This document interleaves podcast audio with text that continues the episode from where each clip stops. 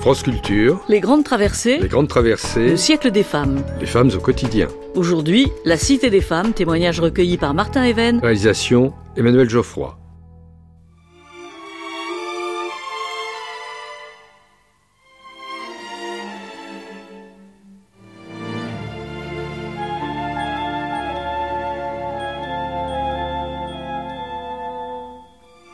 Il y a bientôt 30 ans, le génial cinéaste italien Federico Fellini projetait ses fantasmes sur les plateaux de Cinecittà. C'était la cité des femmes, la Città dei Donne, mettait en scène un monde où les femmes avaient conquis le pouvoir.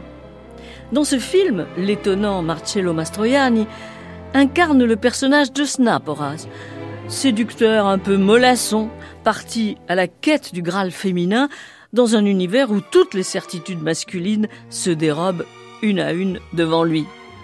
Au début de ce film, Snaporas se trouve à bord d'un train dont la locomotive exulte à la sortie d'un tunnel.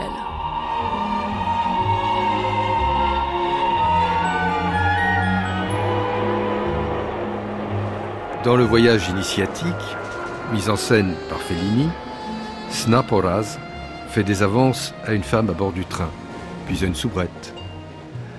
Ensuite, il aborde une motocycliste, une première féministe, une commandante, une patineuse, une poissonnière, une seconde féministe, une troisième féministe, une quatrième féministe, une juge, une ménagère avec un bébé dans les bras, une féministe en noir, une seconde soubrette, la dix millième maîtresse d'un médecin, une femme avec six maris, une sixième féministe, une jeune fille punk, une septième féministe, deux jumelles et une vieille dame de 85 ans.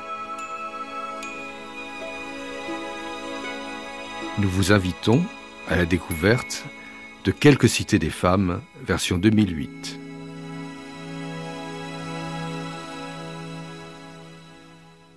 Aujourd'hui, notre micro va pénétrer dans les coulisses du stage de l'équipe de France féminine de football réunie dans la forêt de Rambouillet. Il va suivre quelques discussions d'un groupe féministe non mixte réuni dans un bistrot parisien proche de la Nation et découvrir enfin l'atmosphère d'un garage à Montpellier où tous les mécanos sont des filles sortant d'une formation originale mise en place par la région Languedoc-Roussillon.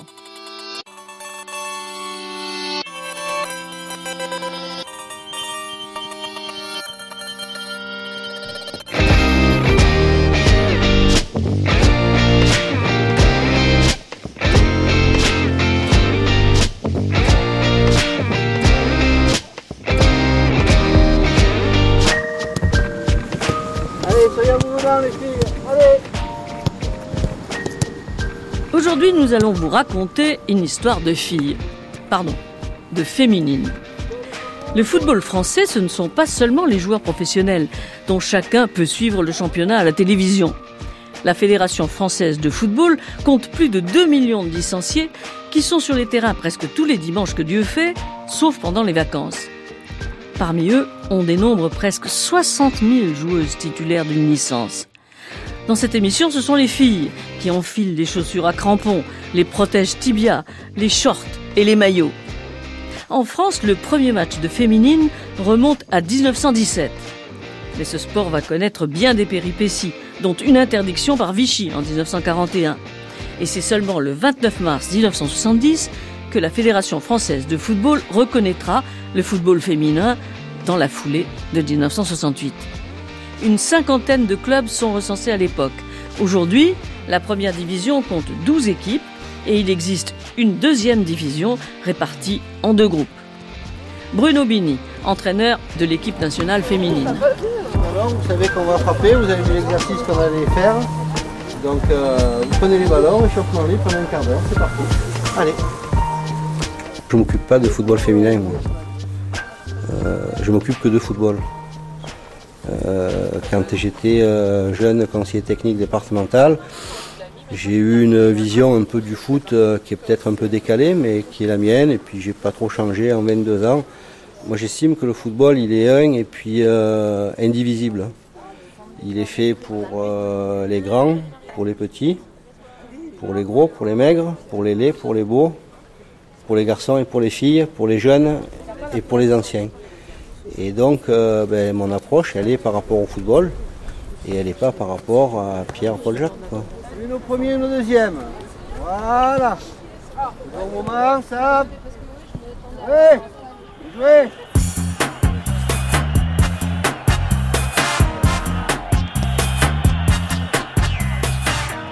À l'école et dans les équipes de jeunes, les garçons et les filles jouent ensemble.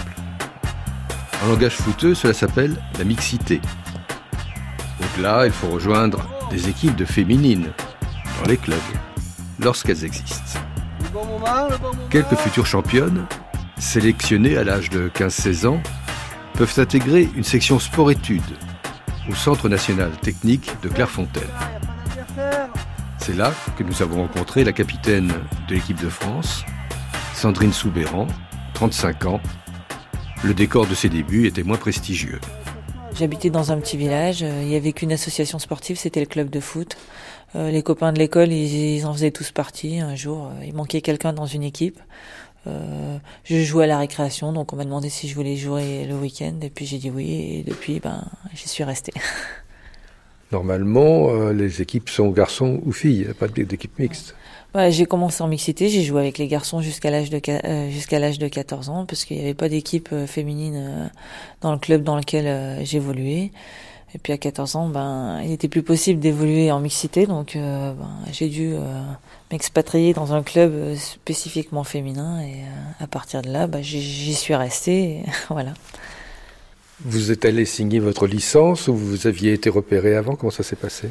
Euh, en fait, euh, j'avais été repérée avant euh, parce que euh, à cette époque-là, euh, bah, toutes les filles qui jouent en mixité, euh, elles étaient répertoriées au, au sein du district. Et comme il y avait une sélection de jeunes, en fait, j'étais appelée comme ça en sélection de jeunes. Et puis ben, comme ben les clubs euh, spécifiquement féminins, euh, il y en avait pas beaucoup. Ben, ils sont là autour des sélections, comme un peu chez les garçons maintenant. euh, et du coup, ben, on m'a proposé d'aller dans un club spécifiquement féminin. Et voilà, mes parents ont fait le choix en fonction du kilométrage euh, pour pouvoir euh, m'amener. Et voilà, tout simplement, euh, j'ai choisi un club euh, féminin. C'était où ce club? C'était à Saint-Cyr-Féline en Ardèche.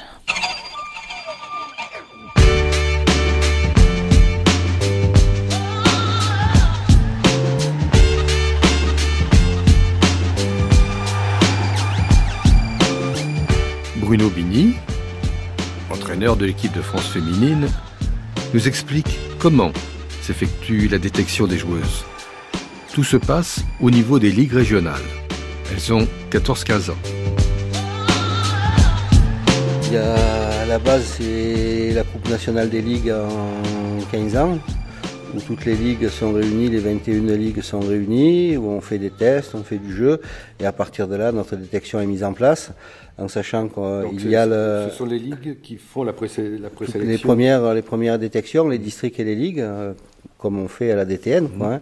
Et ici, à Clairefontaine, il y a un pôle France, où il y a actuellement 32 à 33 filles euh, qui ont donc entre 15 ans et 18 ans, et qui, elles, sont sur une structure de, de haut niveau et d'excellence, là, elles vont en cours le matin, et à partir de 3h30, euh, elles s'entraînent tous les jours, euh, ici à Clairefontaine. Et il y a beaucoup de, de régions en France aussi qui ont mis en place des, des structures pour permettre aux jeunes filles de, de 12, 13, 14 ans, comme on fait en préformation, de s'entraîner aussi 4 à 5 fois par semaine.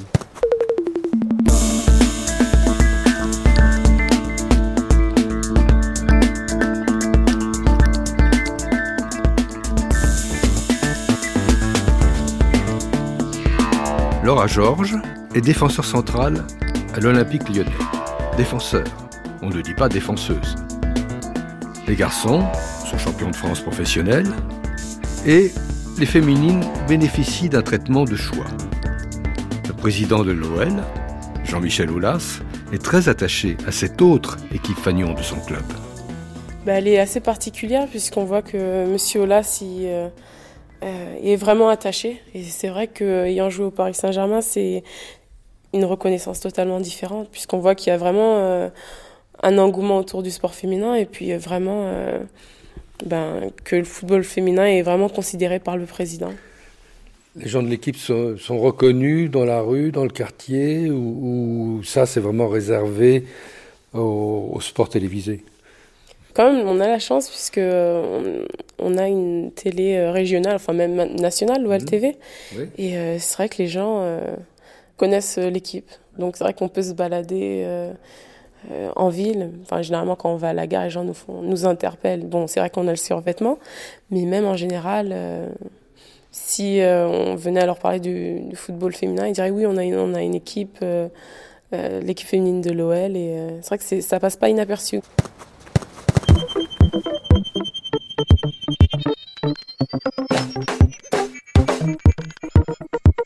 Bruno Bini établit une comparaison entre certaines de ces joueuses et les champions du monde de 1998.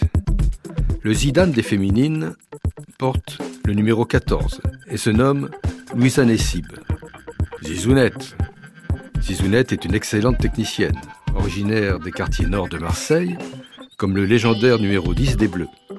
Quant à Laura Georges, dernière défenseur, c'est Lilian Thuram.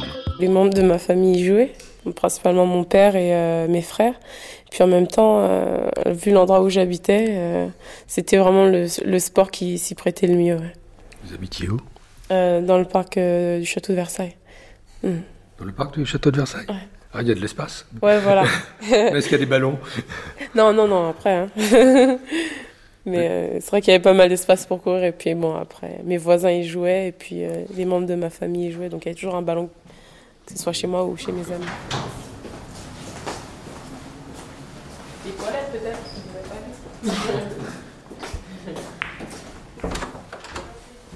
Laura Georges nous fait visiter le domaine de Montjoie, dont les internationales A sont les châtelaines.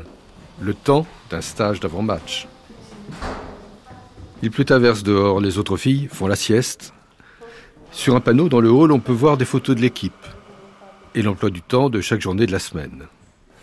Donc euh, moi j'ai une collègue qui se lève super tôt, donc c'est 7 heures, et généralement on a le coach également à 7 heures avec nous. Après on a des soins de 9h à 9h30, l'entraînement de 10h à midi, déjeuner de 12h30 à 1h30, repos de 14h à 15h30, donc je suis censée être au repos là. Ok La séance est de 4h à 18h. Après 18h, on est au temps libre. 19h, 20h, dîner. 20h30, 22h, réunion joueuse et slogan polo. Ça, c'est nouveau.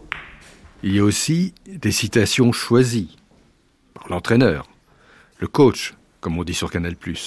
J'essaie de réaliser mes rêves. Non. J'essaie de réaliser les étonnements que j'ai eus jusqu'à 20 ans. Jacques Brel. Le tableau s'achève sur la droite par une fable de La Fontaine. Le cheval et l'âne. La moralité footballistique est tirée par Bruno Bini. En ce monde, il se faut l'un l'autre secourir. Si ton voisin vient à mourir, c'est sur toi que le fardeau tombe. Un âne accompagnait un cheval peu courtois, celui-ci ne portant que son simple harnois.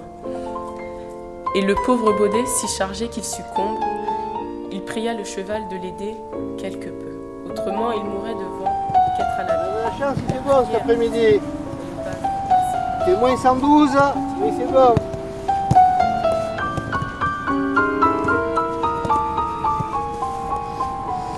De changer aussi d'appui. Hein. Du baudet en cette aventure, on lui fit porter la voiture. Et la peau par-dessus encore. Le foot, c'est simple, ma foi. Il faut te demander, sur cette phase-là, me suis-je bien déplacé? On a perdu la balle, comment me déplacer, me redéplacer? Ce ballon difficile, l'ai-je bien maîtrisé? Une joueuse flanche, je suis allée l'aider? Quand je joue un duel, est-ce pour le gagner? Une copine rate, je l'ai encouragée, le match va terminer, mais ai-je tout donné? Le cheval de la fable, s'il avait tout compris, un bout de la misère, du baudet, aurait pris. Agir ainsi les filles, cela n'a aucun prix. Par contre, vous risquez de gagner un ami. Bruno Binet.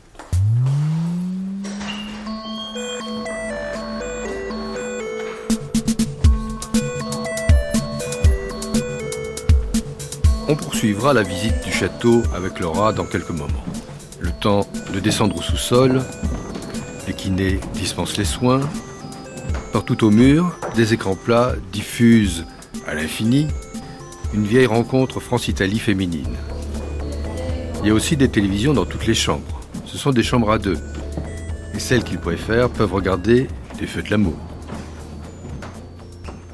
La salle de soins est une salle euh, très très importante parce que c'est le dernier salon où on cause.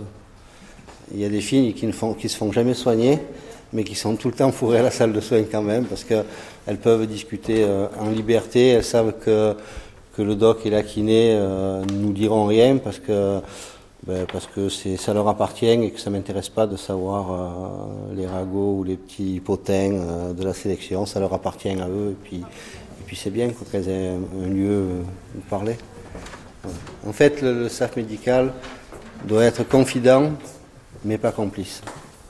Cet après-midi, le kiné supervise une internationale atteinte aux ischio-jambiers. Ce sont les muscles de l'arrière de la cuisse.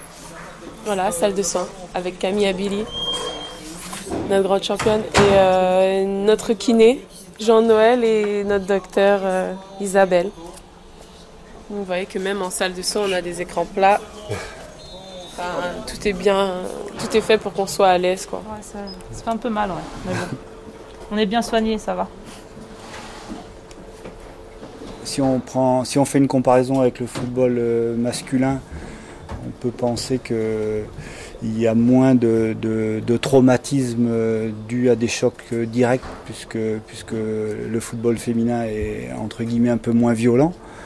Euh, malgré tout, ben, on a quand même, c'est un sport de contact, hein, donc il y a aussi des pathologies dues à des traumatismes directs. On va voir les, Laura, oui. Vous avez été blessé déjà ben, Sérieusement Pour le moment, non, j'ai la chance de ne pas avoir été blessé vraiment sérieusement. Garde les doigts croisés. On touche du bois.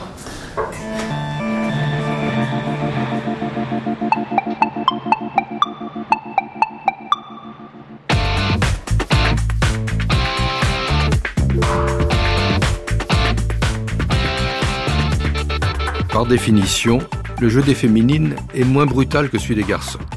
Mais c'est un jeu où les blessures ne sont pas rares malgré tout.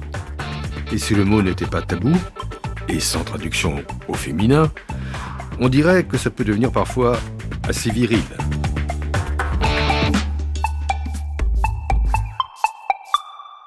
Faire peur à l'adversaire, ça fait partie aussi euh, euh, du bagage du, haut niveau. Euh, craindre l'autre, c'est déjà ben, en partie s'avouer vaincu. Donc je crois que quand deux équipes se valent, ben, parfois c'est ce qui fait la différence à haut niveau tout est en jeu, mais même le regard. ouais, tout, tout, rentre en jeu. Je crois que le regard, justement, c'est quelque chose de. Euh, de primordial. On, des fois, on, déstabilise l'adversaire, euh, ne serait-ce que par le regard. Après, euh, dans le, les duels, euh, les combats physiques, tous les niveaux du, du terrain, il y a des duels aussi bien sur un corner avec le gardien que.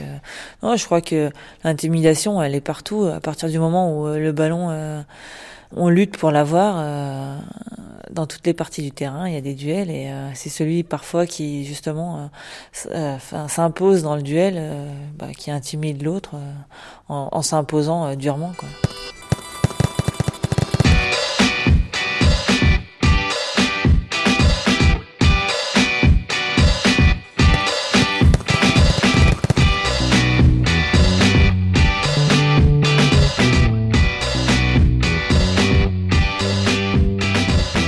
Séverine Zink est arbitre depuis 10 ans. Séverine n'a jamais joué au foot. Elle arbitre en général des rencontres de garçons, en CFA2, la cinquième division des compétitions masculines. Une au premier, une au deuxième. Le CFA2 est la compétition la plus élevée ouverte aux femmes arbitres avec la D1 féminine. En CFA ou chez les pros, les femmes arbitres sont cantonnées dans le rôle de juge de touche. Une au premier, une au deuxième. Chez les hommes, c'est beaucoup plus rapide, beaucoup, il y a plus de rythme et euh, beaucoup plus de contact, c'est beaucoup plus physique. Mhm. Et euh, même s'il y a certaines rencontres de féminines qui parfois valent euh, un match, un match d'hommes, mais en général, c'est la grande différence, le rythme. Oui, les féminines ont l'impression aussi qu'elles sont plus techniques et moins physiques. Enfin, qui Plus techniques, moins physiques, ça joue bien. Et euh, Il y a une, stratégie du dribble, de, de, la passe lointaine et pas trop de contact. Mais peut-être qu'il y a quand même de temps en temps un tacle par derrière. Oui, euh. ça arrive aussi, comme, euh, bien sûr, oui, ça arrive aussi. Comment faites-vous la mesure de la gravité d'un tacle par derrière? Parce qu'il y, a des fois où on décide que c'était dans le, dans le jeu et d'autres fois où on dit c'est de l'anti-jeu. Après, ça dépend, ça dépend de notre placement, ça dépend de la vitesse de l'action. Il faut voir euh, si la joueuse ou le joueur avait la possibilité de jouer le ballon ou non, euh, s'il mesurait son, son, geste ou non, ça, ça dépend. Quelles sont les, les, lois du jeu qui sont le plus mal respectées? Disons la plus difficile, je trouve que c'est euh, le fait de, de juger le, le hors-jeu. Mhm. C'est difficile pour les assistants. Et euh, après, ben, tout ce qui concerne euh, les fautes, la loi 12, faute et incorrection. Au mhm. niveau, euh, et puis les tricheries sont pas évidentes à déceler, les différentes tricheries. Et si vous avez le choix, vous préférez arbitrer un match de filles ou un match de garçons Pour moi, ça se passe mieux au niveau des. quand j'arbitre des matchs d'hommes. Il y a plus de respect, plus de retenue. C'est vrai qu'ils se retiennent, ils osent moins, ils osent moins râler, ils osent moins contester. Je pense que c'est un avantage pour une femme d'arbitrer des hommes. Mieux un arbitre femme, finalement. Oui, il y a plus de respect. C'est peut-être plus facile maintenant. Ça ne veut pas dire que le joueur euh, ne pourra pas disjoncter ou euh, ça arrive aussi. Toutes les rencontres ne sont pas non plus euh, calmes. Vous avez expulsé combien de joueurs cette année? Oh là là, je sais plus trop, peut-être 3-4 pour, pour des fautes dans le jeu. Pas pour des insultes Non, pas pour euh. des insultes. Pour l'instant, c'est vrai que j'ai pas trop affaire à des insultes. On m'a pas trop. C'est comme, c'est, ça, je pense qu'ils se retiennent, ils osent moins. Ils vont peut-être le penser, mais ils nous le diront peut-être pas ouvertement face à face. Séverine Zink s'entraîne trois fois par semaine. Dans le civil, elle est professeure des écoles. Mon père me suit à chaque match, pratiquement, et euh, depuis le début. Et euh, ils, sont, ils sont bien derrière. J'ai de la chance d'avoir euh, une famille qui me soutient et qui sont à fond derrière moi. Ça laisse pas beaucoup de temps pour une vie privée euh, C'est clair que ça laisse pas beaucoup de temps pour une vie privée. Il y a les déplacements le week-end. On n'est jamais là tous les huit, ouais, chaque week-end. il y a les entraînements la semaine, des réunions. Je suis dans des commissions donc d'arbitrage, donc il y a des réunions, il y a des formations à faire. Donc c'est vrai, ça laisse pas beaucoup de temps pour le reste. C'est presque un métier à plein temps, sauf que vous avez un métier à plein temps. Oui, j'ai un métier euh, à côté, donc je suis professeur des écoles. Ils sont sages en classe? Oui, ils sont très sages. vous leur sortez le sifflet, le carton oui, Ils savent. Ils savent, ils, savent que je suis arbitre, euh, oui, et euh, c'est vrai que ça aide, surtout pour les, les petits garçons, quoi. Et vous n'avez jamais de conflit entre vos deux activités? Si, c'est pas évident pour, pour se libérer. Et puis là, j'ai j'ai eu l'accord euh, de mon inspecteur pour venir au, match parce que c'est vrai que il fallait se libérer, donc c'est pas évident de, gérer les deux.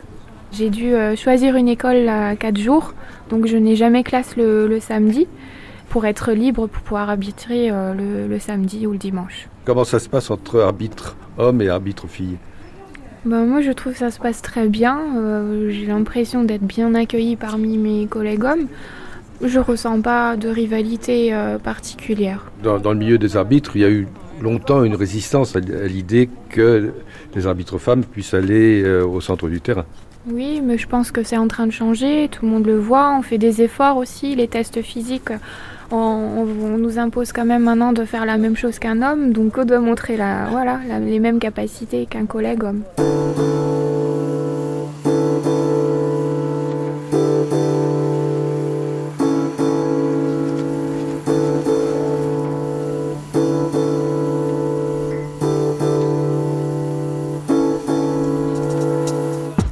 L'arbitre Severin Zink, les internationales A doivent exercer une activité hors du football, car il n'existe pas de statut de professionnel pour les féminines, malgré le nombre d'entraînements indispensables pour le haut niveau. Sandrine Soubéran, qui encadre des activités sportives de jeunes, s'entraîne trois fois par semaine. Il faut essayer de tout concilier pour que tout se passe bien. Je crois, si des conflits, en a. Euh, des fois, il faut choisir entre les vacances et, et la pratique à haut niveau. Au départ, c'est un peu des sacrifices, mais une fois que on a compris que on allait en retirer pas des dividendes, mais du plaisir, je crois que ça devient plus un sacrifice, ça devient tout simplement un plaisir. J'ai l'avantage d'avoir un emploi où euh, ça me permet de m'échapper, qui est en, en, rapport euh, avec le sport, mais pas forcément avec le foot, où il y a des gens vraiment pas du tout euh, intéressés par ma pratique. Et en fait, ben, c'est une sorte de bouée de sauvetage, et ce qui me permet aussi bah, de redescendre un, petit peu sur terre et d'avoir bah, les problèmes de la vie de tous les jours. Et je trouve que enfin, c'est plutôt un, équilibre que d'avoir un, un, emploi qui est et des, et des amis qui sont vraiment en dehors du, du foot.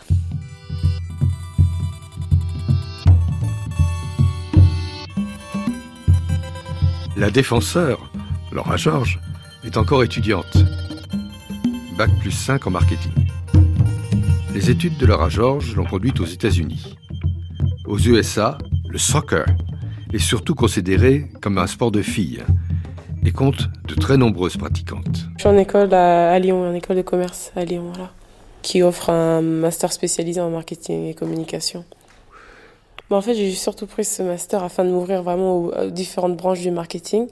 Puis après, euh, par la suite, euh, me, me, spécialiser dans la stratégie de la marque. Votre marque Non, pas généralement une marque sportive, mais euh, la marque en général. Comment c'est vécu par euh, vos camarades étudiants d'avoir une sportive de haut niveau parmi eux qui regarde ailleurs, au fond? Ben, je dirais qu'ils sont assez admiratifs et euh, très encourageants. C'est vrai que c'est pas toujours évident de, ben, de leur demander à chaque fois les cours ou demander à ce qu'ils prennent les notes pour moi, mais c'est vrai qu'ils ont toujours euh, j'ai toujours la chance de tomber sur des camarades euh, qui, euh, pour la plupart, euh, m'aident. Et grâce à eux, je peux continuer à étudier et poursuivre mes cours malgré mes absences. Vous avez vécu en Amérique, joué en Amérique? Ouais, j'ai eu la chance d'étudier et de jouer également aux États-Unis à Boston. C'était à l'époque un niveau professionnel ou? C'était du sport universitaire puisque la, la Ligue américaine a été annulée en 2003, juste après la Coupe du Monde. Donc c'était plus une opportunité pour mes études et puis afin de poursuivre également mes études tout en jouant au football. Aux États-Unis, c'est important. Si on a un bon sportif, les portes s'ouvrent. Par rapport à la France, les États-Unis permettent euh, à certains sportifs d'avoir quand même une éducation, une très bonne mhm. éducation. Donc euh, ils mettent euh, tout en place pour les sportifs et leur permettant d'étudier à un très bon niveau et puis d'avoir une activité sportive également.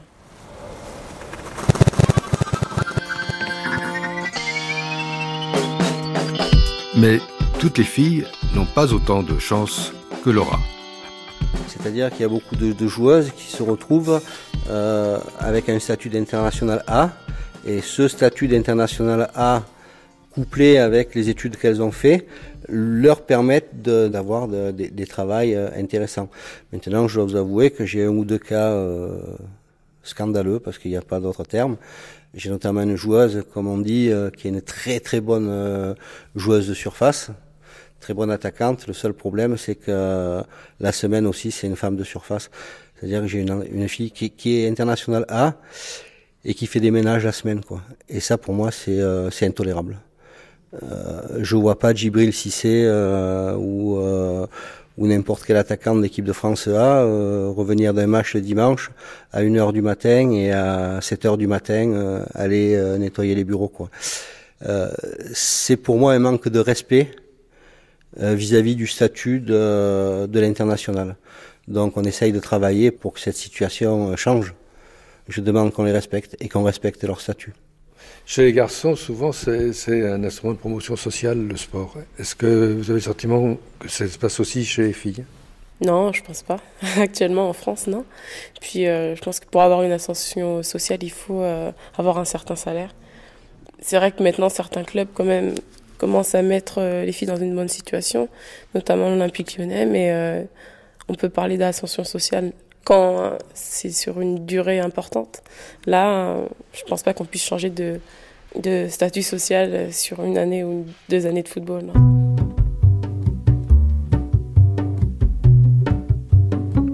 Allons, c'est l'heure de filer à l'entraînement.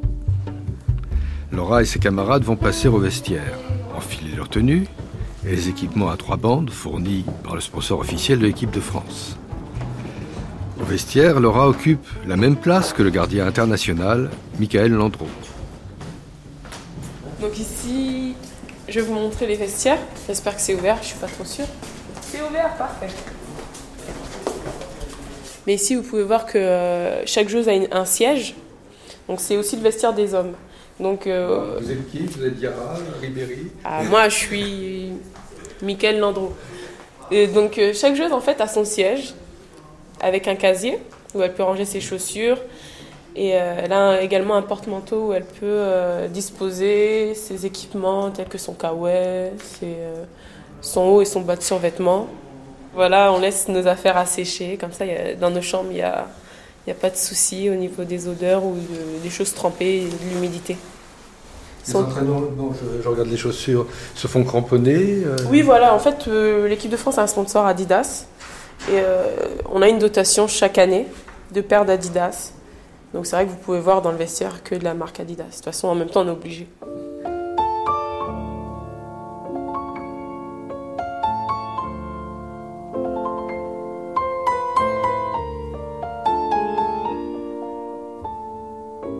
Le football féminin existe. Nous l'avons rencontré. 60 000 licenciés. Un chiffre qui en fait un des dix premiers sports les plus pratiqués par les filles en France. Malgré tout, la discipline doit encore gagner son statut médiatique. Il faut qu'il y ait deux choses pour qu'on parle de nous. Un, qu'on ait des résultats, et deux, qu'on ait une belle histoire à leur raconter.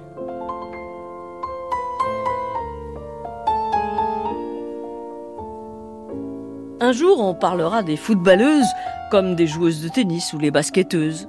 Ce sera la première grande victoire des filles en bleu. Nous avons rencontré Stéphanie Testard, qui a pratiqué le football et le tennis féminin à haut niveau. Elle nous dit ce qui fait la différence entre les deux disciplines, à commencer par les vestiaires. Je pense que c'est complètement différent. D'une part parce que le vestiaire euh, du tennis, euh, le tennis est un sport euh, individuel et le foot est un sport d'équipe. Donc je pense que le vestiaire de tennis euh, très très individualiste où il peut y avoir une ambiance qui est quand même assez sympathique, mais chacun est quand même dans son coin, se concentre euh, ou bien terminer sa douche, euh, fait ses étirements. Donc c'est c'est vraiment une ambiance qui est beaucoup plus solitaire que dans le foot où il y a débordements de cris, de larmes, de, de, de rires, de silence parfois, mais qui est tout en groupe parce que c'est un sport collectif et que on, on est dans une équipe, on fait partie d'une équipe et que c'est deux ambiances complètement différentes, mais qui ont euh, leurs qualités et leurs défauts. Il y a la même euh, émotivité dans un vestiaire de, de foot féminin que de- dans un vestiaire de foot masculin comme on les voit sur Canal+. Euh, je pense que non. Euh, les femmes sont de toute façon quand même euh, dans le domaine sportif euh, moins volubiles que les garçons. On se regroupe pas au milieu du, du, du- du vestiaire et puis on danse, on chante. C'est pas cette ambiance-là, mais c'est une ambiance qui est euh, peut-être moins démonstrative, moins excentrique, mais qui est vraiment autour d'un groupe. Voilà, moins excentrique. Au niveau des clubs, les joueuses ne sont pas du tout traitées à l'égal des garçons. Oh non, pas du tout. On prend l'exemple de, de la division 1 féminine, qui regroupe euh, à peu près euh, une quinzaine de clubs. Euh, Il y a quand même euh, des joueuses qui jouent notamment en équipe de France, mais qui sont quand même dans des clubs et qui sont payées. euh, euh, par exemple, euh, au PSG, la meilleure joueuse était payée euh, 500 euros pour participer à tous les matchs de championnat et tous les matchs de coupe. Euh, ça déroule quand même sur euh, à peu près 8 mois, euh, en jouant presque tous les dimanches, et elles ne sont payées que 500 euros pour l'année. Et elles touchent des primes qui sont de 75 euros par match gagné ou 50 euros match nul. Donc c'est vraiment, vraiment très limité, alors qu'on est dans la division supérieure du foot féminin. Et l'équipement est pris en charge? Euh, on a en fait euh, des équipements qui nous sont donnés par le club, mais euh, ça se limite à, au maillot et aux shorts et aux chaussettes. Ensuite, les chaussures, oui, les meilleurs ont, ont un équipementier, mais voilà, ça se limite aux chaussures. On se pose trop de questions. To be or not to be. Est-ce que Dieu existe? Mais pour comprendre la marche du monde, il faudrait que les hommes m'expliquent qu'est-ce qu'il y a dans le sac des filles.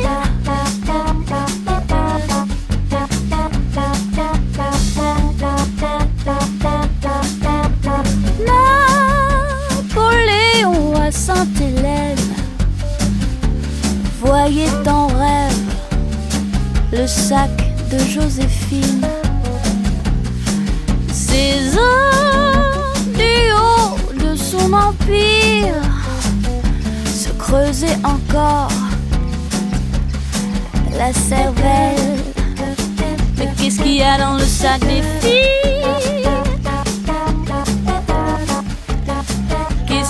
A dans le sac des filles Qu'est-ce qu'il y a dans la tête?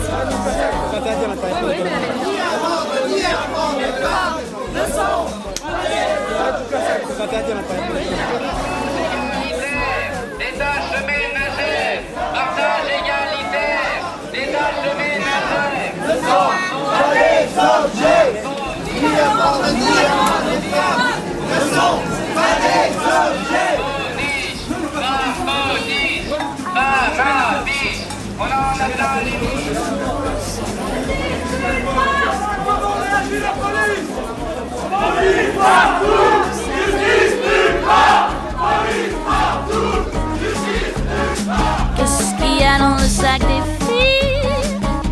Il n'y a pas que les sportives dans l'univers des groupes non mixtes.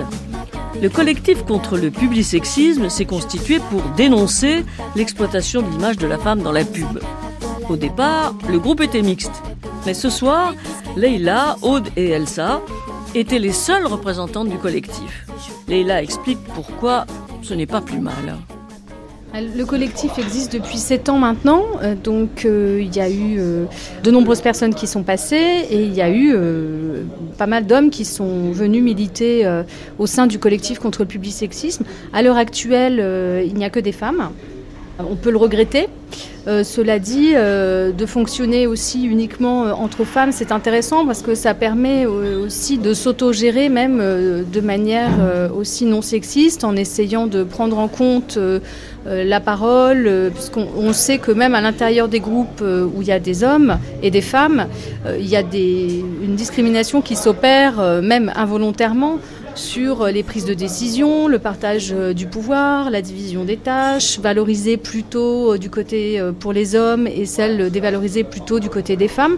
Donc je dis pas que ça se passait forcément comme ça quand il y avait des hommes au collectif contre le public sexisme, mais le fait de travailler en non-mixité, c'est intéressant parce que on pense au collectif que l'émancipation des femmes, elle se fera aussi et surtout grâce aux femmes. Ce sont les femmes qui se libèrent elles-mêmes.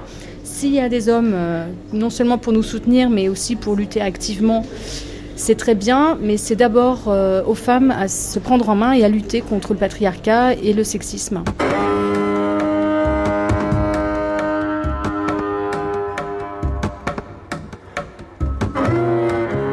Dans la région Languedoc-Roussillon, les reporters de France Bleu Héros ont découvert un garage féminin.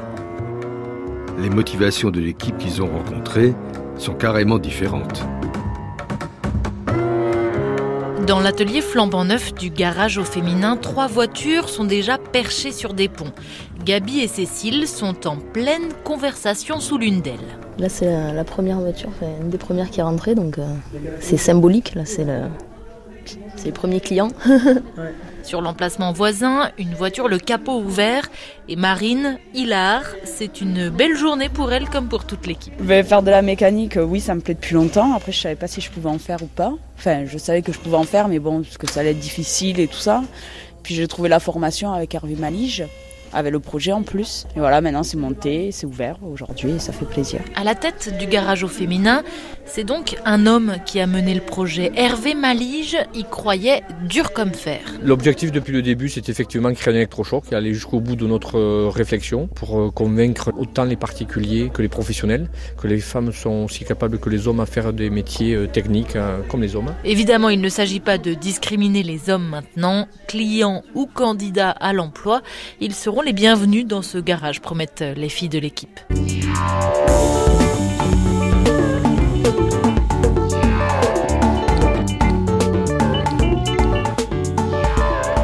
À l'inverse, il y a des univers féminins qui sont plus mixtes qu'on ne le croirait. Colombe Pringle, directrice de la rédaction de Point de Vue, a fait ses classes à Elle, l'hebdomadaire féminin par excellence. Selon Colombe Pringle, on retrouve les hommes du magazine dans des emplois plutôt féminins. Il faut quelques hommes. Que des femmes, euh, c'est pas assez parce que dans la vie on a besoin des hommes et on aime les hommes et on a envie de les voir au coin du couloir ou de les partager dans le bureau. Mais euh, c'est un de mes jolis souvenirs de elle. C'était cet échange euh, de, femmes comme ça qui gagnent leur vie, qui collaborent, qui sont dans des relations parfois de rivalité ou d'ambition personnelle, mais sur le fond extrêmement solidaires. Et à elle, pendant des années, enfin les années où j'y étais, nous étions extrêmement solidaires. Un peu comme à la maison, mais que, euh, que entre femmes, c'est-à-dire on, faisait des menus au fond. De quoi t'as envie, j'en ai pas envie. Ah non, ça je trouve ça infect. Écoute, on l'a déjà fait la semaine dernière, on mange toujours la même chose. Nos rapports étaient euh, assez euh, dans l'intimité d'une, D'ailleurs, on l'appelait la maison, notre bureau. Enfin, on allait à la maison. À quelle heure tu. Enfin, moi, c'est le souvenir que j'en ai. Peut-être qu'il y a eu des, des- des rapports de force destructeurs et, et des tueuses. C'est très possible. Les hommes ont toujours été dans dans tous les journaux féminins où j'ai travaillé, que ce soit à Elle ou à Vogue, la partie féminine du titre, je dirais, étrangement, c'est-à-dire à la maquette, les directeurs artistiques, les photographes, les artistes. Et c'était les femmes qui faisaient le boulot.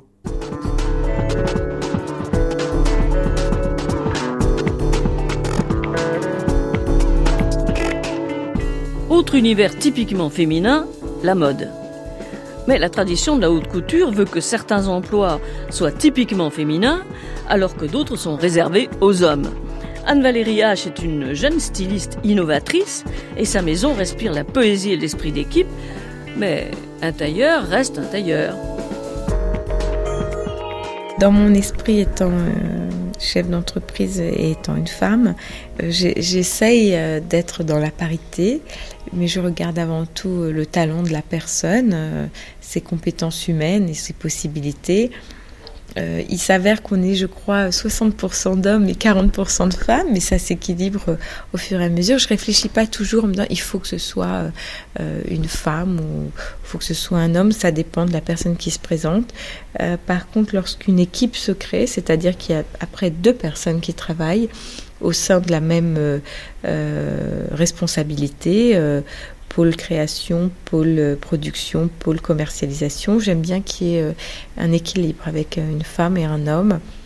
Et l'atelier se compose à base d'hommes pour tout ce qui est tailleur.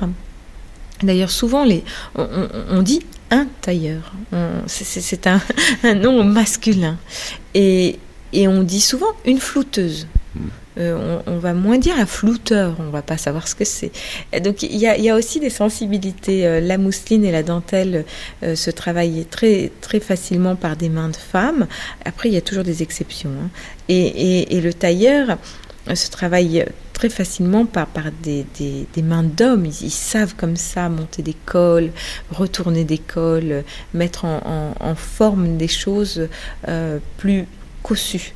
Et, les femmes beaucoup plus euh, légères. Moi, j'essaye d'être vraiment dans la parité au niveau euh, des salaires. Étant moi-même une femme, euh, je n'ai pas cette ségrégation, on va dire. Les conséquences économiques, pour moi, restent les mêmes. J'arrive pas à, comme ça, à, me dire, oh, bah, c'est un homme, alors c'est ça, oh, c'est une femme, ça. Je, reste totalement neutre. Je, je regarde plus euh, le travail effectué que, que si c'est un homme ou une femme et j'essaye d'être dans l'équilibre.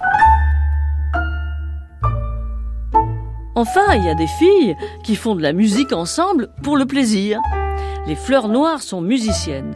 Une douzaine de franco-argentines qui ont monté une formation de tango. Fleur Noire vient d'enregistrer son premier disque en 2007. Nous les avons rencontrées à Saint-Ouen, en pleine répétition.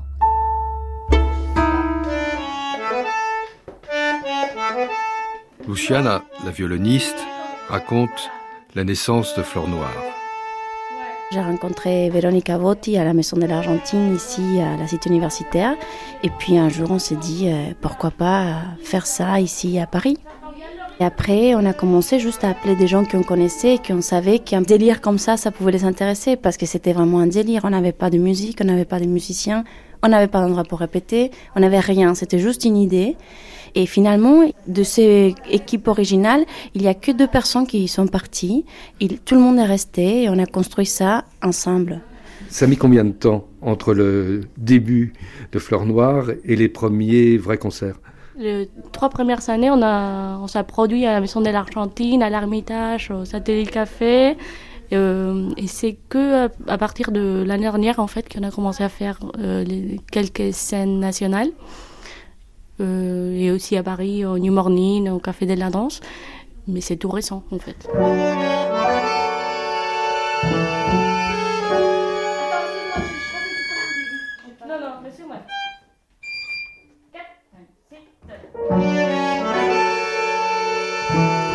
Andrea Marfili a appris la musique à Rosario, en Argentine. Mais c'est le tango qui la retient à Paris. Je pense que actuellement, quand on se dit musicien entre guillemets, euh, on exploite un univers le plus grand possible. Donc se cantonner à un style de musique pour euh, se spécialiser, ça peut être très bien, mais c'est bien aussi euh, d'avoir un univers musical assez éclectique. Et on fait toutes d'autres styles de musique que le tango soit la musique contemporaine, soit la musique classique, soit éventuellement d'autres musiques du monde. En Argentine, j'ai eu une formation classique et de tango, les deux. Et après, je suis partie aux États-Unis pour faire une formation académique, bah, classique. Et après, euh, je suis venue en Europe pour apprendre la composition et pour jouer du tango contemporain.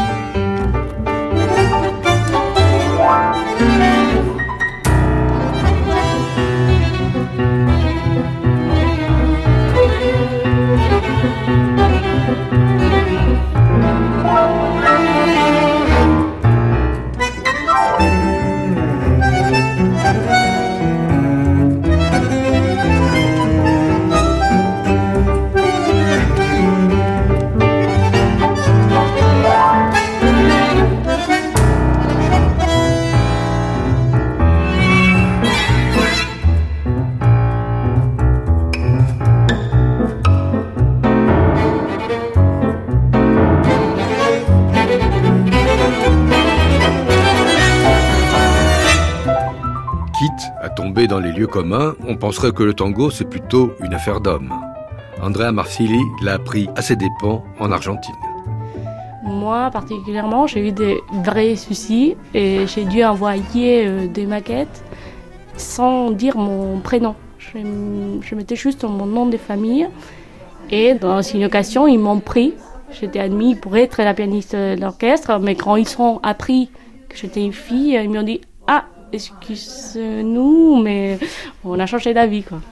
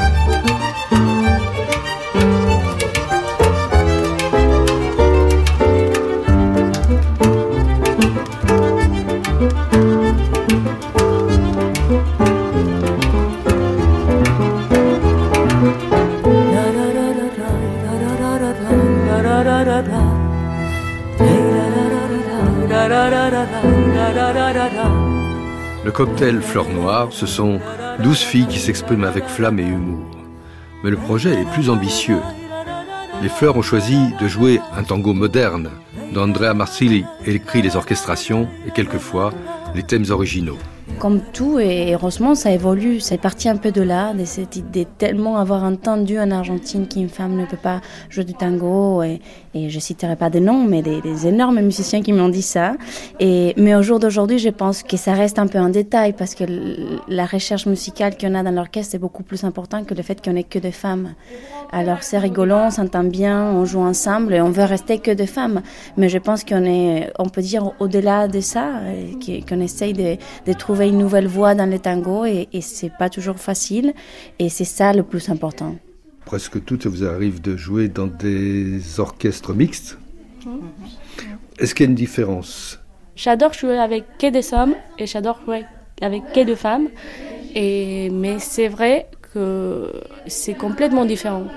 Je trouve que quand je joue avec des hommes, l'énergie c'est plus euh, animal, on peut dire un peu plus euh, brut. Ouais, on peut plus. Euh, je sais pas, il n'y a pas de filtre. C'est c'est ça, c'est cash. Et, euh, et, avec les filles, et je sens que c'est plus, je sais pas, subtil, oui. Mais nous laissons les fleurs noires travailler. Car voyez-vous, le problème avec les filles, c'est qu'elles aiment parler. Sont comme des gamines. Et si je ne suis pas là, bah, personne va poser un pupitre. Il faut vraiment. Tenir les pauses, c'est difficile. Exactement. Il faut dire qu'on est, on est nombreuses, alors on ne se voit pas toutes tout le temps. Et des fois, bon, c'est vrai que ça fait cinq ans qu'on travaille ensemble. On a envie de passer un petit moment à parler.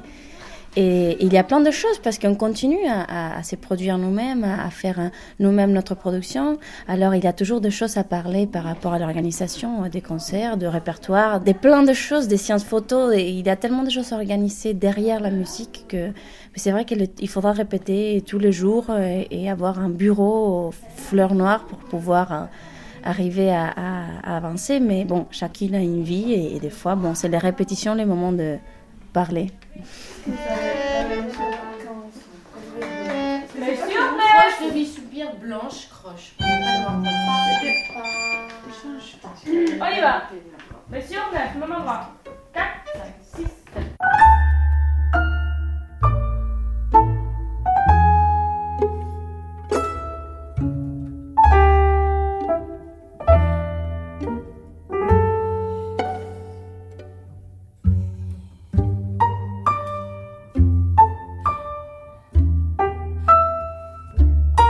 quelques instants, notre grande traversée va aborder au pays des icônes, en compagnie de Colombe Pringle, directrice de la rédaction de Point de Vue, de Florence Delay, de l'Académie française, et d'Anne-Marie Pelletier, auteur du Signe de la femme aux éditions du Cerf.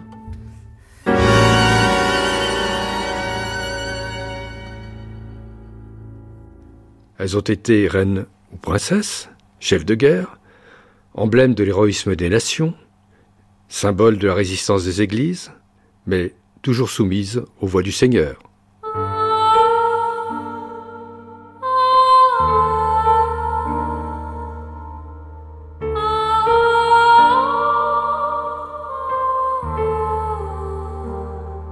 Hier, on fêtait la Sainte Paloma. Plusieurs célébrités s'appellent Paloma, comme la styliste Paloma Picasso, l'actrice britannique Paloma Baeza, ou comme Paloma Mata, ancienne comédienne devenue sage-femme. Mais Sainte Paloma a-t-elle réellement existé? Selon le site Nominis, Paloma est le nom espagnol de Sainte Colombe, vierge et martyre morte au IIIe siècle de notre ère. Née en Espagne d'une famille royale, la Vierge Colombe fut touchée par la foi sur sa route vers la Gaule.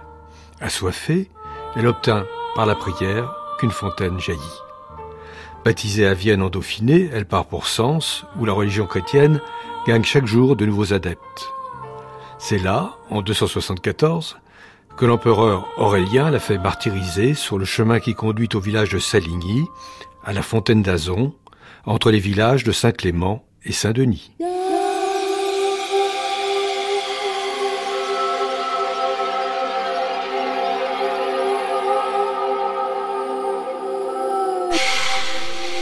De nombreux miracles sont accordés à Sainte Colombe. En voici un parmi d'autres. Hubertus, prince aveugle d'une illustre famille, déposa du sang de la Vierge sur ses yeux et recouvra la vue. On raconte aussi que les reliques de la sainte firent tomber la pluie et sauvèrent le peuple de la famine en 1119.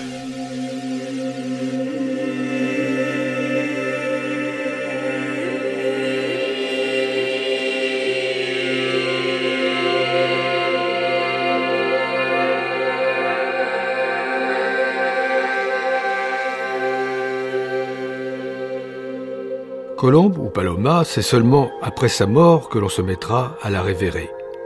Et l'Église catholique, qui n'a jamais interdit la représentation des saintes et des saints, invite à prier devant des représentations de ces martyrs, les tableaux, les statues, les vitraux. Indiscutablement, une sainte a toute sa place à tenir parmi les icônes féminines de cette émission.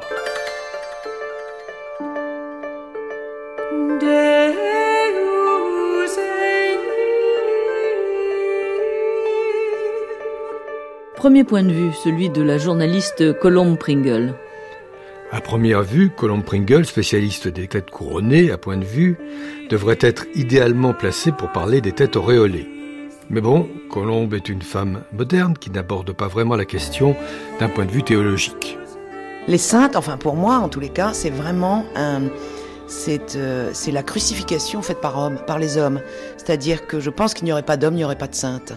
Euh, ce sont des hommes qui regardent des femmes sacrifiées euh, dans un état généralement d'hystérie caché sous une générosité grandiose, dans un état de douleur et de souffrance généreuse, d'accord, mais néanmoins d'abord amoureuse d'un homme impossible, Dieu, enfin un homme, je sais que c'est pas un homme, mais enfin néanmoins c'est masculin. Dieu est masculin, Jésus-Christ est masculin, le Saint-Esprit est masculin, et il y a des femmes enfermées dans leur euh, impossible, et les hommes les remercient à la fin. Voilà, pour moi c'est ça une sainte. Je, je pense que dans l'Église catholique, si les hommes sont sacrifiés par leur vœu de chasteté, mais après tout ils l'ont choisi, je pense que les femmes sont encore plus sacrifiées que les hommes dans l'Église catholique. C'est d'ailleurs pour ça qu'elles sont missionnaires, parce qu'au moins comme ça elles ont un- une ère de liberté. D'ailleurs les saintes sont souvent des femmes qui sont parties ailleurs pour réaliser leur œuvre.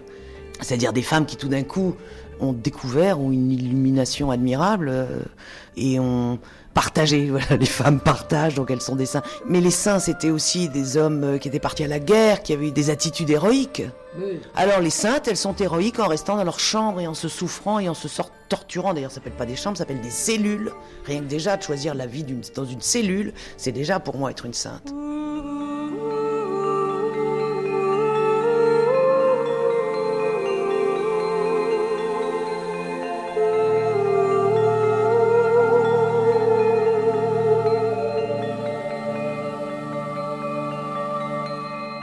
Si nous voulons en apprendre davantage sur la sainteté, écoutons le point de vue d'une véritable spécialiste, Anne-Marie Pelletier, qui est l'auteur du Signe de la femme, paru cette année aux éditions du Cerf.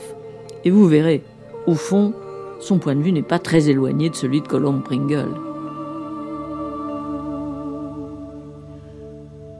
Parmi les saints euh, qui ont été désignés, il y a à peu près 25% de femmes, donc les femmes sont tout à fait minoritaires. Est-ce que dans les époques plus récentes, où la femme change de place dans la société, ce statut de la sainteté a évolué Je crois, et nous en avons la preuve dans la deuxième moitié euh, du XXe siècle, où euh, des hommes donc, qui représentent véritablement l'institution, puisque ce sont des papes, euh, comme Paul VI et encore comme Jean-Paul II, ont porté une attention très particulière, je dirais, à la condition féminine, à la réalité de l'existence féminine, et du coup aussi ont eu un certain nombre de gestes très significatifs pour honorer les femmes. Un certain nombre de, contemporaines, de femmes euh, du XXe siècle ont été euh, honorées du titre de sainte. C'est le cas euh, d'une femme comme Edith Stein, une grande figure intellectuelle qui a été proclamée sainte par Jean-Paul II, je crois, en 1997. Mais ce qui est aussi très important, c'est que des femmes qui étaient connues, hein, qui faisaient partie de la mémoire chrétienne, ont reçu un surcroît d'honneur en particulier, et là je crois que c'est quelque chose de très caractéristique, euh, à travers le titre de docteur euh, qui leur a été conféré. Docteur de l'Église. Docteur de l'Église, euh, c'est-à-dire la reconnaissance, comme l'on dit en jargon théologique, d'une éminence de la doctrine. Justement, la reconnaissance d'une vertu théologique. la reconnaissance d'une capacité théologique qui jusqu'alors euh, n'était pratiquement reconnue qu'à des hommes. Euh, pensons quand même que euh, au début du XXe siècle, euh, les, docteurs de l'Église doivent être une trentaine, et c'est un club très fermé, et c'est un club exclusivement masculin. Or, c'est un geste fort que, à partir de 1970, euh, des femmes comme Thérèse d'Avila, ou bien encore comme Catherine de Sienne, Thérèse de Lisieux, donc des femmes qui effectivement étaient connues euh, et avaient une pleine place dans la piété chrétienne, mais euh, étaient tout d'un coup euh, perçues sous un jour nouveau et honorées d'une manière nouvelle.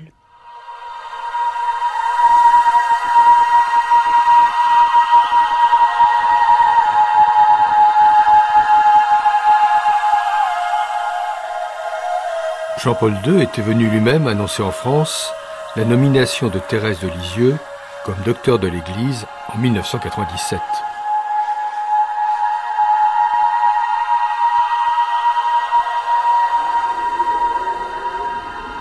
En terminant mon voyage par ce pèlerinage à Lisieux, je remercie Dieu d'avoir donné à l'Église la jeune carmélite qui est devenue patronne des missions et des missionnaires. Thérèse de l'Enfant Jésus peut nous aider à retrouver l'ardeur missionnaire par la prière et l'action.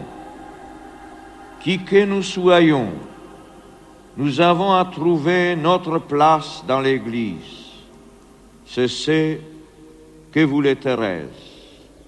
Puissions-nous, comme elle, nous écrier, oui, j'ai trouvé ma place dans l'Église, et cette place, oh mon Dieu, c'est vous qui me l'avez donnée. Je serai l'amour. Si Thérèse a réalisé sa vocation dans la fidélité, malgré ses faiblesses, c'est parce qu'elle a cru en la miséricorde inlassable de Dieu.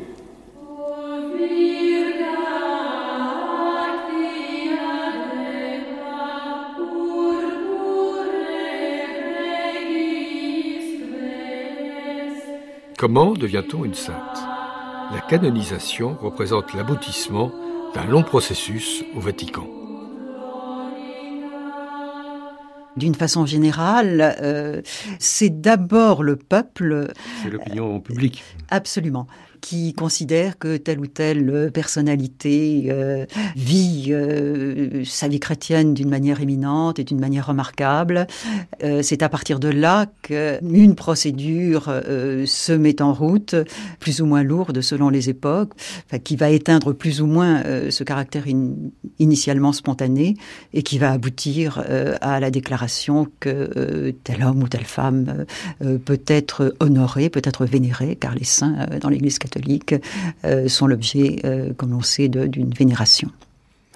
Alors, bien souvent, ce sont des éléments extraordinaires qui ont retenu l'attention euh, jusqu'à aller jusqu'à la canonisation, ou bien encore, ce sont des femmes qui, dans ces sociétés du temps passé, avaient une visibilité immédiate. Par exemple, ce sont des figures de reines qui ont été des grandes chrétiennes et donc qui ont retenu l'attention.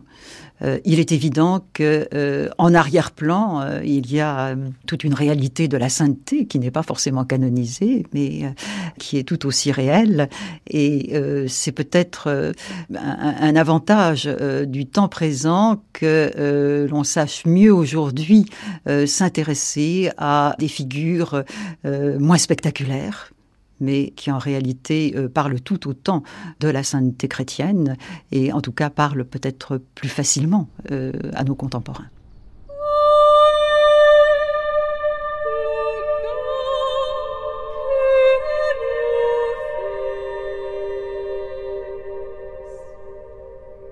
Donc, aujourd'hui, si l'on écoutait l'opinion publique, quelles seraient les saintes de notre temps? Sœur Teresa de Calcutta? Sœur Emmanuel la princesse Diana Au niveau de l'opinion, aujourd'hui, euh, comme au Moyen Âge et comme euh, d'autres moments, euh, les choses sont toujours très mélangées et elles ont besoin d'être décantées, elles ont besoin d'être assorties d'un petit peu de rigueur. Et c'est vrai qu'assez spontanément, les opinions contemporaines ont tendance finalement à assimiler la sainteté à la compassion. Hein, associer des figures qui peuvent être très dissemblables hein, sous ce registre-là. On sait très bien que euh, en 1997, au moment de la mort de la princesse Diana et de la mort de la sœur Teresa, un certain nombre de rapprochements un peu hâtifs ont été faits. Nous savons bien que les emballements médiatiques euh, sont fréquents et les confusions menacent toujours. La sainteté chrétienne n'est pas simplement la réalisation de, de, de, de vertus euh, extraordinaires, mais elle se définit toujours comme le doigt pointer vers la source de l'amour, du dévouement, de la compassion, etc. Les saints sont canonisés dans l'Église euh, pour être euh, de ces figures d'hommes et de femmes qui renvoient de leur personne, de leur, de leur œuvre, à Dieu.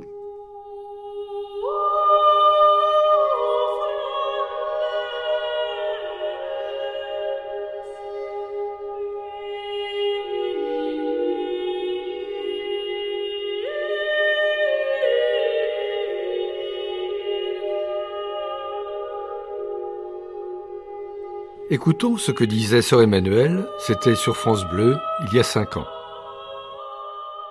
J'ai une association, les Amis de Sœur Emmanuel Asmae, 15 rue Chapon, si vous voulez savoir, à Paris, Mhm. et qui s'occupe actuellement de 50 000 enfants à travers le monde. Les soutenir, les écoles, les nourrir, les habiller, etc. Bon, ça demande des petits sous, n'est-ce pas? Bah oui. Tant que je faisais des conférences à travers l'Europe, j'étais jusqu'aux États-Unis, en Australie, bah, bah, l'argent venait. Il vient encore quand j'envoie des donateurs qui sont vraiment très, très, très bons donateurs. Mais enfin, c'est même un peu plus difficile. Alors, une certaine Marlène Tuninga a été assez gentille pour venir me voir dans ma maison de retraite dans le midi de la France. Elle m'a posé des tas de questions, comme ça se fait, et elle a sorti un livre qui me paraît ne pas être trop mal.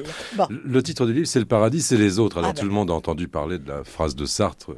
En général, c'est l'enfer, les ça. autres. Oui. Je suis pas d'accord avec ça. Eh ben, c'est ce que j'ai bien cru comprendre. Qu'est-ce qu'il y a de, de si extraordinaire dans la vie d'un homme ou d'une femme quand on regarde vers les autres, sœur Emmanuel Eh bien, Jean-Luc, euh, moi je vais te dire quelque chose. hein. C'est tout simplement l'amour. D'après moi, l'amour est plus fort que la mort. Et quand l'amour est plus fort que la mort, le paradis, c'est les autres. Parce que d'après moi, vivre, c'est aimer et être aimé. C'est un flux et un reflux.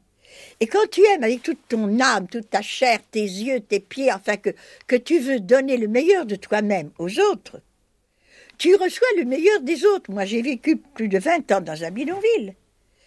L'endroit le plus pauvre du monde, sans eau, sans électricité, les ordures, les cochons, les rats, toutes les saletés du monde. Le paradis, le paradis, c'est dans ce bidonville. Mais quand vous étiez avec vos chiffonniers du Caire, par exemple, donc vous n'avez jamais désespéré. Il n'y a pas un matin où vous vous êtes levé en vous disant... Oh euh, là là, chaque matin, se lever, c'était passionnant. D'abord vite, courir à l'Eucharistie, sauter dans un petit train, reprendre mes forces à la source, boire à la source, qui est pour moi la source de la vie, la source de l'amour, revenir en courant et rester au milieu d'eux toute la journée, toute la nuit, pour connaître les problèmes, chercher ensemble comment les résoudre, comment surtout sauver les enfants, par l'école, persuader les parents. Il m'a fallu dix ans, hein, dix ans, pour que, actuellement, tous les parents du bidonville veulent envoyer les enfants aux écoles que nous avons bâties pour eux.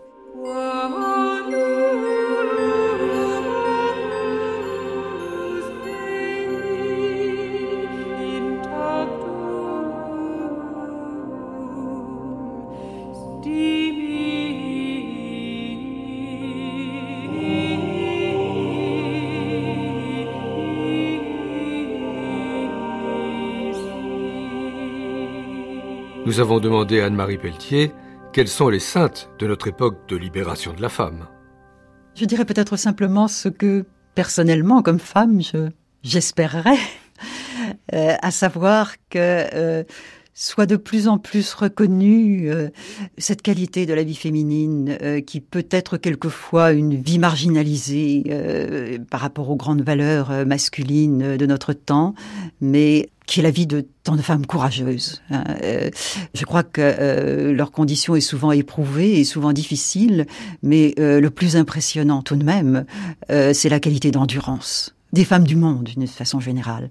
J'ai envie de dire, il n'y a pas d'histoire perdue des femmes parce que l'histoire des femmes euh, est une histoire remplie euh, d'extraordinaires dévouements qui font au- en réalité l'histoire tout autant que les grandes actions d'éclat euh, qui sont plutôt euh, du côté du masculin. Et euh, si, l'Église pouvait aider euh, euh, à cette prise de conscience, à cette reconnaissance, à cet honneur des femmes, euh, je crois que ce serait très bien.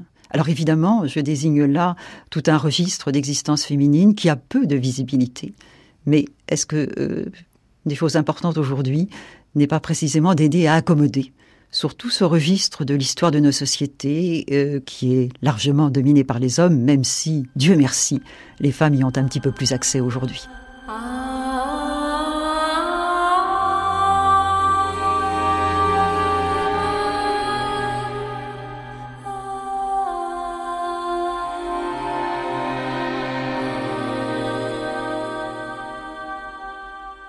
Avec Anne-Marie Pelletier, nous avons bien entendu évoqué longuement Jeanne d'Arc. Mais nous avons choisi de nous adresser à celle qui, pour des générations de cinéphiles, est devenue l'incarnation de la courageuse Lorraine, devant la caméra de Robert Bresson. Florence Delay occupe à l'Académie française le fauteuil numéro 40 du philosophe chrétien Jean Guiton. Le tournage du film de Bresson, dont le scénario et les dialogues étaient les minutes du procès de Rouen, a allumé en elle une lumière qui n'a pas cessé de l'habiter depuis 1962. J'ai fait des essais avec deux autres filles et l'une des trois a été choisie qui n'était pas moi. Et très peu de temps avant le tournage, il est revenu sur sa décision et je ne sais pas pourquoi. Je pense que la fille qu'il avait choisie était plus capitaine et énergique et j'étais plus douce peut-être et lointaine donc peut-être plus en relation avec mes voix et là-haut. Que cherchait-il à obtenir de vous? L'âme.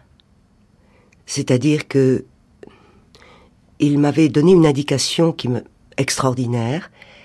Il m'avait dit qu'avant de répondre aux questions du tribunal, puisque tout le film au fond n'est que le procès, avant de répondre aux questions qu'on me posait, qui toutes étaient des pièges, il fallait consulter mes voix, c'est-à-dire entrer en moi et savoir ce qui m'était demandé de répondre, non de mon fait, mais d'un fait mystérieux.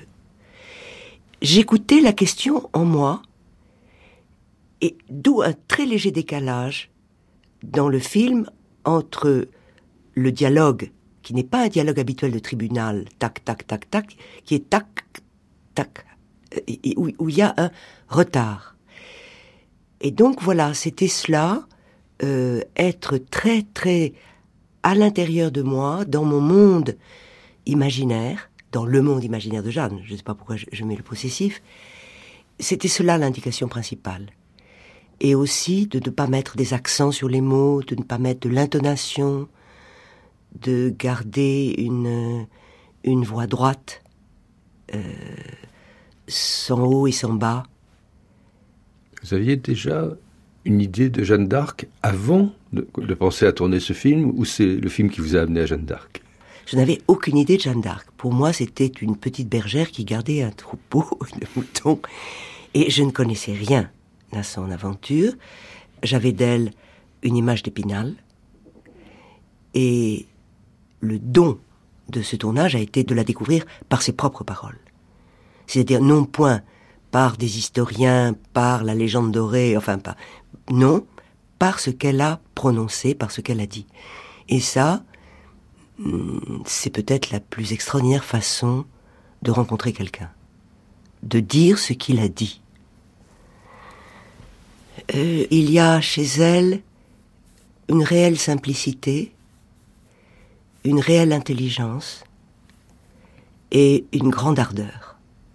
Et je crois que le mélange de cette ardeur, de cette simplicité, de cette spontanéité aussi de fille de, de, de 20 ans, euh, ces choses entrelacées, donner ces réponses, mais il n'y a aucun doute, quelque chose nous échappe. Et moi j'aime quand les choses nous échappent. Peut-être une inspiration venue la traverser, je ne sais. Comment est-ce qu'une intellectuelle fait pour entrer dans ce personnage supposé militaire et simple? Écoutez, je n'étais pas du tout une intellectuelle. Euh, j'avais passé mon bac, euh, j'avais une passion pour euh, le théâtre, la danse, l'Espagne. D'ailleurs, j'ai toujours eu du mal à me sentir comme intellectuelle. Mais bon, quand cette histoire est arrivée, et que donc au lieu de passer mon été à préparer un certificat de licence que j'avais raté euh, au printemps, euh, je me suis retrouvée à l'observatoire de Meudon, euh, entourée de prêtres, de figurants comme moi en soutane, en face de ce maître, qui était Bresson, qui attendait tout de nous, qui était d'une exigence folle. C'était ça l'aventure extraordinaire, de devoir obéir à un maître qui savait ce qu'il voulait, et euh, c'est le contraire du travail de l'écrivain euh, qui, qui, est capitaine de son navire. Hein.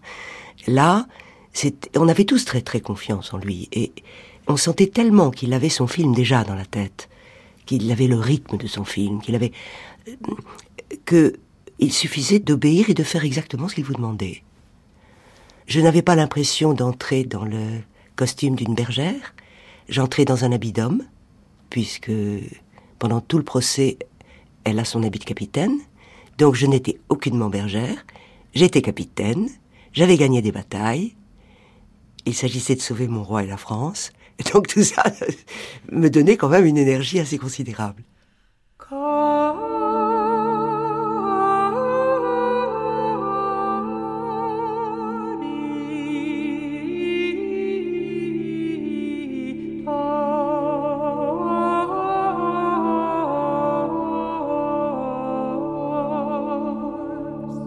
Jeanne a-t-elle continué de tenir une place dans votre vie ensuite ou eh, C'est-à-dire qu'elle en a tenu très peu dans ma jeunesse. Elle a tenu la place d'un été, c'est-à-dire l'été du tournage du film de Robert Bresson. Et c'est bien des années plus tard qu'elle a commencé à revivre autrement pour moi. Et que j'ai découvert au fur et à mesure que je m'éloignais de mes 20 ans, sa réelle grandeur, et elle a continué à exercer sur moi un grand pouvoir, certaines phrases d'elle. Et puis j'ai découvert Peggy, le mystère de la charité de Jeanne. J'ai lu des choses sur elle, et voilà que, tant d'années après, c'est une des saintes qui m'est le plus chère et qui euh, donne beaucoup de courage quand on y songe. Par exemple, vous voyez, on l'interroge sur ses voix, comme d'habitude, parce que ça, ça les inquiète beaucoup, cette affaire, et on lui dit, mais comment saviez-vous que c'était des voix d'anges? Et elle répond, je l'ai bientôt cru, j'ai eu la volonté de le croire. Cette phrase pour moi est capitale. Je l'ai cru, mais j'ai eu la volonté de le croire. Et il y a comme ça certaines paroles d'elle qui donnent de la lumière, de la lumière euh, présente. La sanctification de Jeanne est extrêmement, on va dire, récente. Ah oui, c'est une sainte L'Église, l'Église a mis beaucoup de temps à la reconnaître. Elle n'était pas en odeur de sainteté, en fait. Et finalement, est-ce que l'Église n'a pas été gênée euh, d'être si impliquée dans la mort de Jeanne, car en fait elle est vendue aux Anglais par l'évêque Cochon, et donc le tribunal ecclésiastique est effrayant. À part quelques alliés qui lui font des petits gestes de soutien et qui lui la guident de nuit, euh, le rôle de l'Église n'est pas non plus euh, très éblouissant dans cette affaire. Ensuite, euh,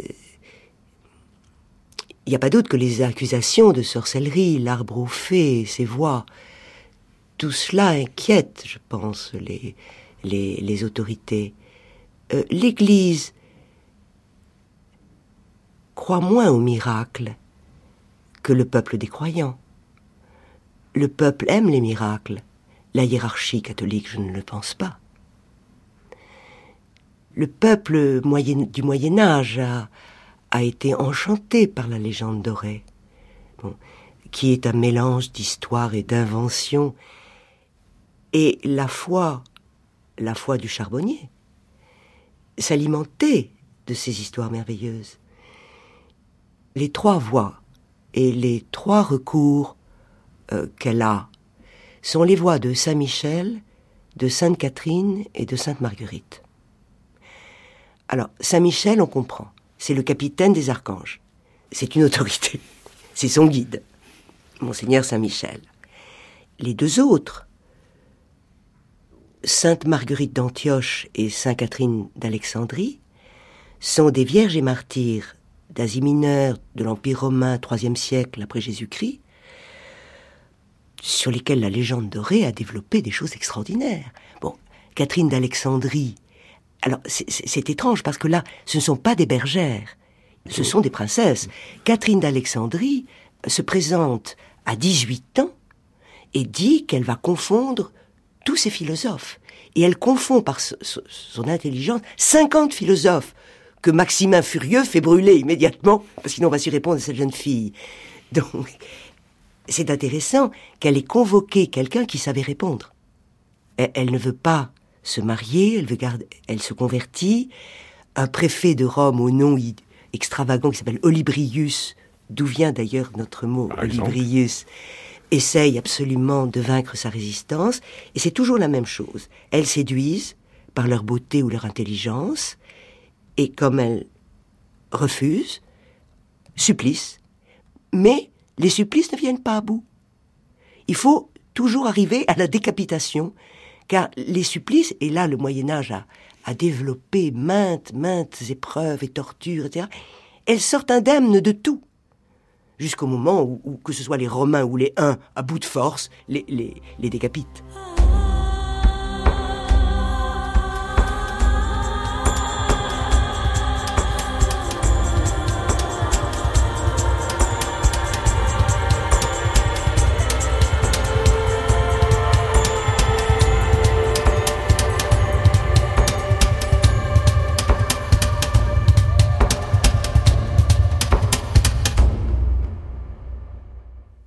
De est-ce qu'il y a une dimension particulière dans la tragédie, dans l'émotion autour de la sainte Oui, en ce sens que elles ont moins d'histoire et plus de légendes. D'abord, ce sont des personnages au nom de reines, Catherine d'Alexandrie, Catherine de Sienne, Thérèse d'Avila, Thérèse de Lisieux, bon, les saints aussi. Mais en général, elles n'ont pas fait grand-chose, à part fuir la maison paternelle, refuser de coucher avec les hommes, au nom d'un élan et d'un amour pour Dieu. Et alors là, on retrouve cette constante comme ça, d'un amour secret, qui va jusqu'au mariage mystique. Par exemple, euh, l'enfant Jésus apparaît à Catherine d'Alexandrie et lui passe un anneau au doigt. bon, il y, a ces histoires merveilleuse au fond de mariage déraisonnable, du visible à l'invisible. Et donc en général, elles sont très belles, euh, grâce aux peintres, qui se sont enchantés d'elles. Elles sont pleines d'une grande quiétude vis-à-vis des tortures et de tout le mal du monde. Il suffit de voir la suite de saintes peintes par Sourbaran à Séville. C'est extraordinaire. Elles sont toutes plus belles les unes que les autres, habillées, habillées mieux que par Dior, le Dior de l'époque, et elles portent tout simplement sur un petit plateau euh, la part de leur corps qui fut suppliciée. Donc on a Sainte Agathe avec ses seins, ou ses yeux, etc. Mais elles sont dans un détachement. Regardez, il y a une sorte de, de quiétude qu'elles répandent qui est très étrange. Et peut-être que les saintes sont romanesques. Bon, beaucoup plus que les saints. Par exemple, Thérèse d'Avila, qui Dieu sait avait les pieds sur terre, et qui est une femme admirable, et qui a fondé des couvents, etc. Vous savez d'où elle vient? Elle vient du roman de chevalerie. Elle a passé son enfance plongée dans les romans de chevalerie, et elle est partie sur les routes à 8 ans avec son frère pour aller sauver les, euh, décapiter les infidèles ou s'offrir en sacrifice. Et elle est formée par le roman de chevalerie. Et sans cet élan-là, elle serait pas devenue l'extraordinaire personnage qu'elle est devenue. Parce qu'elle est portée, comme Don Quichotte, par quelque chose de déraisonnable. Je les vois plus romanesques. Est-ce qu'il y a encore une place euh, pour la sainteté féminine aujourd'hui? Elle est partout. Il y a beaucoup, beaucoup de femmes euh, invisibles qui remplissent des tâches, qui ont une attention au monde, qui ont une piété secrète. Euh, oui, je, pense que c'est beaucoup plus répandu qu'on ne croit.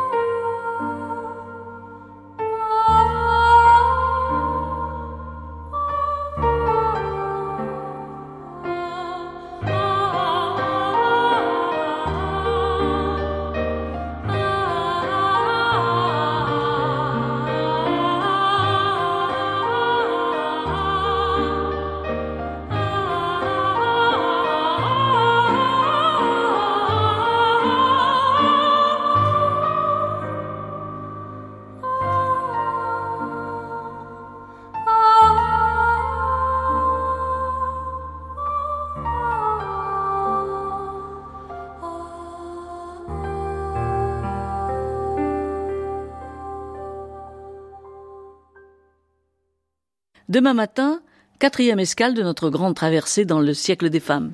Nous écouterons les témoignages de femmes de lettres qui ont écrit leur siècle au féminin, Beauvoir, Sagan et les autres. Nous parlerons de la double vie des femmes. Nous écouterons les témoignages de quatre femmes qui n'ont même pas peur. Et nous adorerons l'icône des icônes, la diva, Maria Callas. Et dans quelques instants, les nouvelles du jour.